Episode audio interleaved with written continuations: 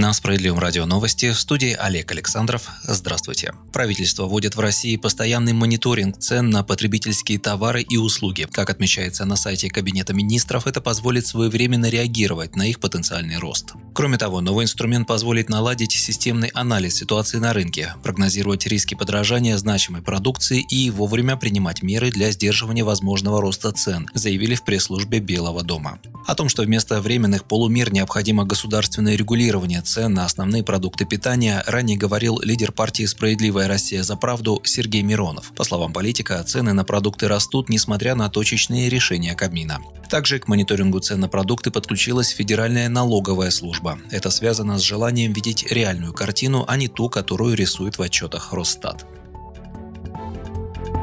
В России заморозят цены на мясо птицы. Как пишет газета «Коммерсант», члены Национального союза птицеводов и Ассоциации компаний розничной торговли, включающие ритейлеров X5 Retail Group, Магнит, Ашан, Метро и прочих, договорились о фиксировании на три недели оптовых цен на тушку бройлера и обеспечении объемов поставок не ниже уровня прошлого года. Обсуждаемый уровень отпускных цен, который может быть зафиксирован 145 рублей за 1 килограмм тушки, цитирует фрагмент дистанционного совещания газета. Издание отмечает, отмечает, что договоренность носит неформальный характер и не закреплена документально.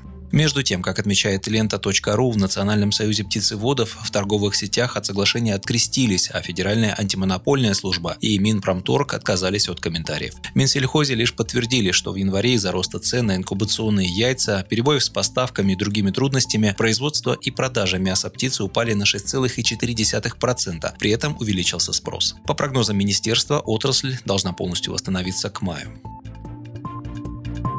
Лидер коалиции левых патриотов предложил программу решения квартирного вопроса. Накануне глава СР Сергей Миронов провел онлайн-встречу со студентами Московского областного филиала Российской академии народного хозяйства и госслужбы, на которой обсуждали жилищные проблемы молодежи. Льготная ипотека под 6,5% – это замечательно, если забыть, как взлетели цены на квадрат. Но в любом случае здесь нужен первый взнос, на который у миллионов российских семей денег нет и никогда не будет, заявил политик, отвечая на актуальный для студентов вопрос. Миронов пояснил, что ипотека – американская модель приобретения жилья через залог, у которой есть европейский аналог с использованием строительно-сберегательных касс. Это созданные при участии государства и под его жестким контролем кредитные учреждения, которые готовы принимать средства от граждан и предоставлять им займы под 2-3% годовых. Этим механизмом смогли бы воспользоваться примерно четверть россиян, но и вариант стройсберкасс требует первичных вложений, поэтому его нужно дополнить масштабной программой социального жилья, которая будет строить государство и сдавать в социальный постоянный найм. Такое благоустроенное жилье лишь окупает затраты бюджета, но не дает на нем зарабатывать, как коммерческим банкам. Еще одно направление – беспроцентные кредиты для молодых семей на приобретение или строительство жилья. Заем должен выдаваться на длительный срок. Если за это время в семье появился ребенок, нужно списывать 25% суды, а за рождение второго малыша – 50%. С появлением третьего ребенка кредит полностью погашаться, заявил глава партии «Справедливая Россия за правду».